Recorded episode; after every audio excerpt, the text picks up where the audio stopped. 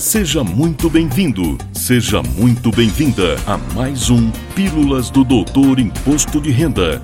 Dicas, orientações, notícias, informações úteis e conhecimento na dose certa. Com vocês, o professor Walter Kopp. Olá, vamos falar de imposto de renda. E com a publicação da Instrução Normativa RFB número 2134, de 27 de fevereiro de 2023, um dia após a divulgação das regras e novidades pela Receita Federal, neste episódio concluo a abordagem de todas as regras. No episódio anterior, divulgamos as novidades com base na coletiva de imprensa realizada pelo Fisco no último dia 27 de fevereiro. O foco hoje será nas condições de obrigatoriedade, conforme o artigo 2 da IN 2134, com uma abordagem que você só encontra aqui.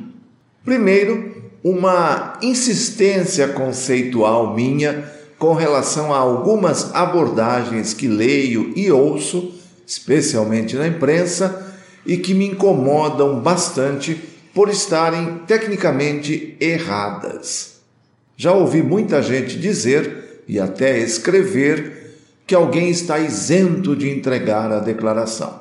Isso está errado. Com relação à declaração, eu estou obrigado ou desobrigado da entrega. Isento se trata da obrigação principal, obrigação de pagar o tributo, de pagar o imposto. Assim, um aposentado, sendo esta a única fonte de renda, e que seja portador de moléstia grave, na forma da Lei 7.713 de 88, está desobrigado da entrega. Entretanto, se sua renda isenta superar anualmente 40 mil reais, estará obrigado a entregar a declaração. Outra abordagem incorreta e que será muito usada nesses próximos meses tem a ver com a tabela mensal de incidência do imposto de renda que deverá finalmente sofrer alguma correção. E vamos ouvir aos montes que a faixa isenta da tabela passa de 1903,98 para o novo valor. Insisto que esta primeira faixa da tabela não é isenta, porque a tabela trata dos rendimentos cuja natureza seja rendimentos tributáveis sujeitos a ajuste na declaração. O que temos nesta primeira faixa é a tributação à alíquota zero.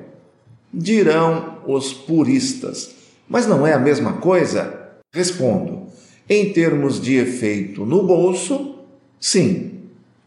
Mas este erro conceitual ajuda a gerar o tipo de inconsistência que é o primeiro colocado em termos de malha fiscal da pessoa física. Omissão de rendimentos, e neste caso mais específico, rendimentos dos dependentes. Explico melhor. Ao pensar que a faixa é isenta, o declarante não se preocupa em colocar na sua declaração por exemplo, um rendimento mensal de um filho, digamos de R$ 1.500. Se o próprio filho declarasse esse valor, não pagaria qualquer imposto porque está na faixa tributada a alíquota zero. Entretanto, como a natureza do rendimento é tributável, e deveria ser somada à renda do declarante, ao ser omitida, vai gerar malha por omissão de rendimentos e multa se não houver correção antes do recebimento da intimação do fisco.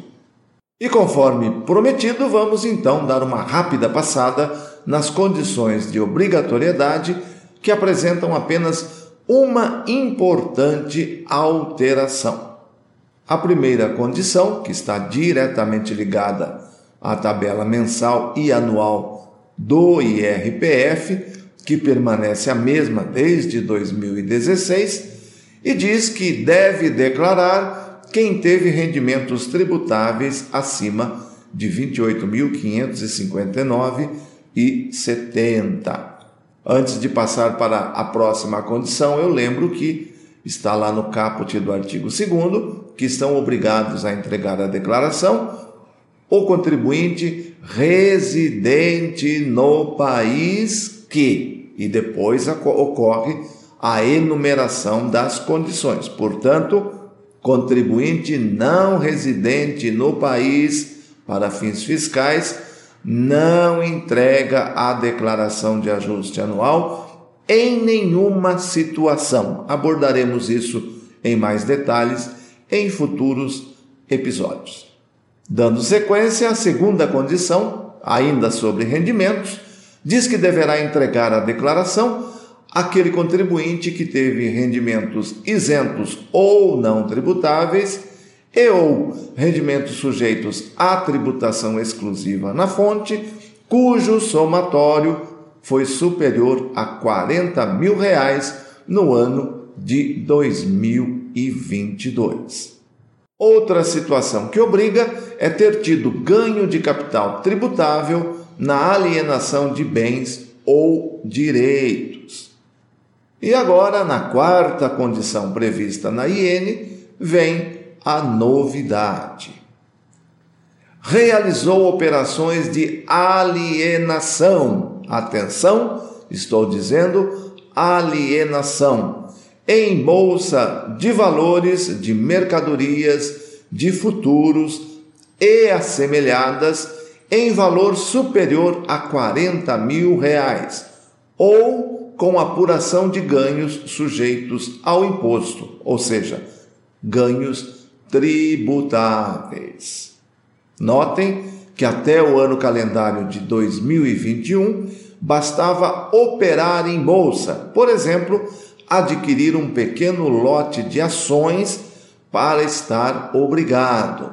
Agora, a aquisição não obriga se não atingir os valores que se enquadram em outra condição de obrigatoriedade.